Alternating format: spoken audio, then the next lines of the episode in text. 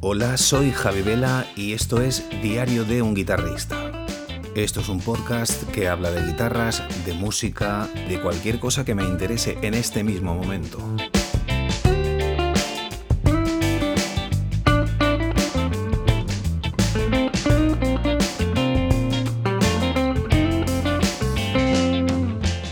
Amigos, bienvenidos a este episodio número 7 que vuelvo a grabar desde un iPhone ya que me pilláis grabando fuera de casa. Hoy os quiero hablar de continente y contenido y no estoy hablando de un seguro de hogar. Os estoy hablando acerca de lo que creamos, con qué lo creamos y cómo lo creamos. Hay mucha controversia acerca de, de, si un determinado equipo es pro o no es pro. Podemos empezar hablando desde una guitarra, desde un amplificador, es profesional, no es profesional desde un sistema de grabación, es profesional, no es profesional, desde un eh, teléfono móvil, es profesional o no es profesional, desde un iPad, es profesional o no es profesional, o desde un ordenador, ¿Es profesional o no es profesional?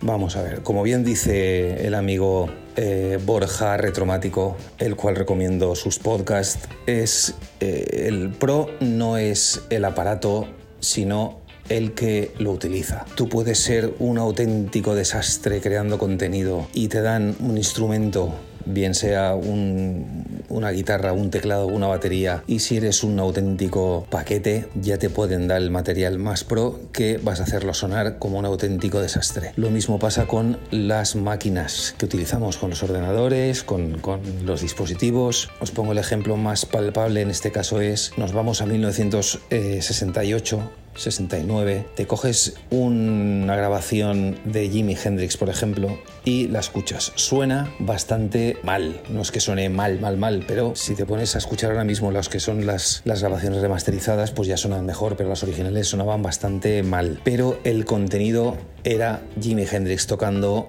unas composiciones brutales y vale la pena escucharlo. Es material que está ahí y que es un material que no tiene caducidad. No me no quiero que nos vayamos a este extremo, pero un buen músico coge un instrumento de una calidad más o menos aceptable y lo va a hacer sonar y va a crear cosas interesantes. Sin embargo, lo contrario no tiene ningún tipo de sentido ni futuro. Por eso os quiero hablar de guitarras y de dispositivos. Un profesional experimentado con buenas nociones de audio, eh, con buena ejecución a la hora de tocar un instrumento, coge un iPad de entrada, el iPad más barato, y te puede hacer fácilmente una grabación de una calidad absolutamente profesional. Hay una creencia equivocada sobre el soporte donde se graba. Hay gente que cree que un dispositivo graba mejor que otro y esto es absolutamente falso. Hoy en día las grabaciones eh, son digitales, 100%. Entonces una grabación digital convierte igual el, sonido analógico de un instrumento, de una voz,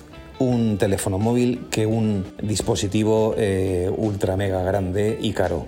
Lo que sí que es absolutamente cierto que influye mucho el conversor analógico digital. Aquí sí que hay un baremo profesional y no profesional. Entonces, vamos a ponernos en situación. A la hora de abordar una grabación, lo más importante para mí es el conversor analógico digital. Tengamos en cuenta que lo que vamos a convertir en ceros y unos en analógico es una señal de una voz, de una guitarra, de una batería, de un piano. Entonces este dispositivo sí que es el único dispositivo que podemos llamar profesional y nos estamos refiriendo al precio. Si nos vamos a marcas top estamos hablando de conversores digitales de eh, a partir de 700 euros, 600 hasta los eh, hasta donde nos vayamos, hasta los 3.000, 4.000, 5.000. Aquí sí que vamos a notar una calidad superior. Pero eso no quiere decir que un profesional experimentado nos haga una auténtica maravilla solamente con un iPad barato y directamente con un micrófono USB barato. al final la calidad desde luego si te pones a analizar pues sí que bajará, pero el contenido es lo importante. Yo pongo un iPad con un micrófono USB USB de condensador y se lo acerco a Sting, por ejemplo, el cantante de Police, y Sting se coge una guitarra acústica, su guitarra Martin, y se pone a tocar y a cantar, y os aseguro que eso es profesional. Entonces aquí es donde es evidente que lo profesional no es el equipo, sino el que lo utiliza. Ese iPad con esa grabación de Sting le añades un poquito de compresor, el propio que lleva incluso el GarageBand, le pones un poquito de la reverb del GarageBand y esa grabación, ¿qué os, os puedo decir? Esa grabación puede ir directamente a Apple Music o puede ir a Spotify y poca gente se daría cuenta de si está grabado en un iPad o está grabado en un estudio. Entonces, esa controversia que hay con lo profesional y no profesional es muy relativa.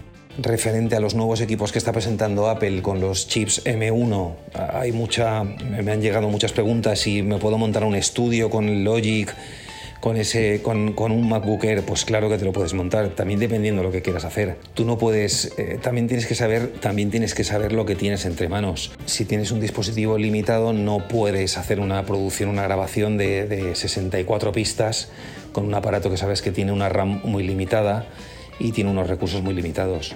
Por eso, si tú eres profesional o, te, o estás a un nivel profesional, básicamente vamos a hablar del profesional como un nivel, no como un, no como un estado de, serlo o no serlo. Hay mucha gente que, es, que tiene nivel profesional y no se dedica a esto, no se dedica profesionalmente a esto. Yo os invito a hacer pruebas con el material que tenéis, porque se puede hacer más de lo que uno piensa. No hace falta invertir grandes cantidades en equipos que a priori son profesionales, porque cualquier equipo tiene sus limitaciones, pero también tiene sus propiedades donde podemos eh, hacer creatividad, donde podemos, eh, donde podemos crear contenido y donde podemos hacer infinidad de cosas que no creeríamos. Por ejemplo, hace poco volví a sacar del armario, desempolvé un MacBook que tengo blanco de 2007, el unibody este blanquito que hay de plástico, y tiene 2 GB de RAM. Está claro que con ese eh, ordenador no vas a poder hacer una grabación de audio, ni insertar plugins, ni poner eh, cinco efectos a cada pista porque se va a bloquear y se va a quedar eh, enganchado. Entonces hay que saber lo que tienes y cómo utilizarlo.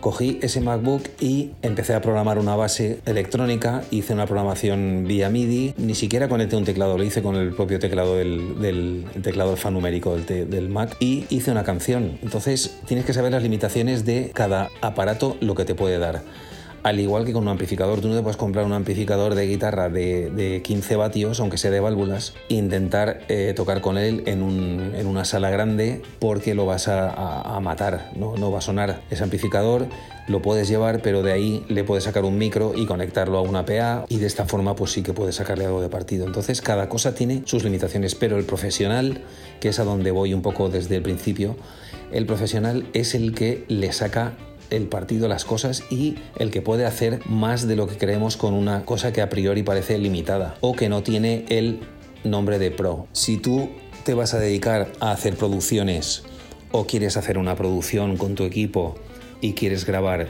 una batería, un bajo, eh, cuatro pistas de guitarra, cuatro pistas de teclados o dos pistas de teclado, a cada pista le quieres asignar cinco o seis efectos, luego quieres grabar eh, pistas de voz, coros, etc, etc, luego quieres masterizar, está claro que con un iPad de entrada no vas a poder hacerlo.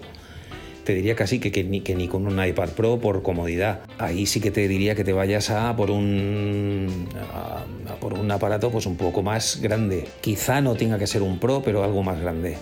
Entonces, saber las limitaciones de cada cosa pero si eres un cantautor, por ejemplo, que solo vas a intentar hacer eh, grabaciones con una guitarra y con tu voz y un par de pistas más de coros, te aseguro que con un iPad Pro o con un iPad incluso con lo normal puedes funcionar. Porque luego te puedes eh, bajar plugins, los, eh, el GarageBand para iPad, sabes, no sé si lo sabéis, que acepta audio units que son plugins que te puedes bajar de, las páginas de, los fabricantes de plugins, entonces ahí sí que puedes eh, conseguir una grabación bastante decente, pero estamos hablando de mm, una pista de guitarra o dos como mucho, una de voz y a lo mejor una de coros a la que luego le añades un efecto de spread de, de estéreo y va a estar en un segundo plano y entonces con esto sí que tendría suficiente tú puedes ser un músico profesional, un cantautor profesional que te dediques a hacer actuaciones por ahí y quieras hacerte una grabación y con este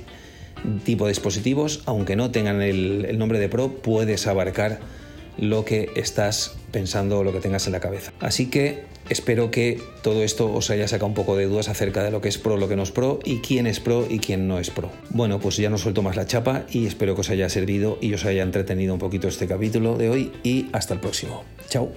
Recordad que me tenéis en eh, Facebook, me podéis buscar como Javier Velamarco.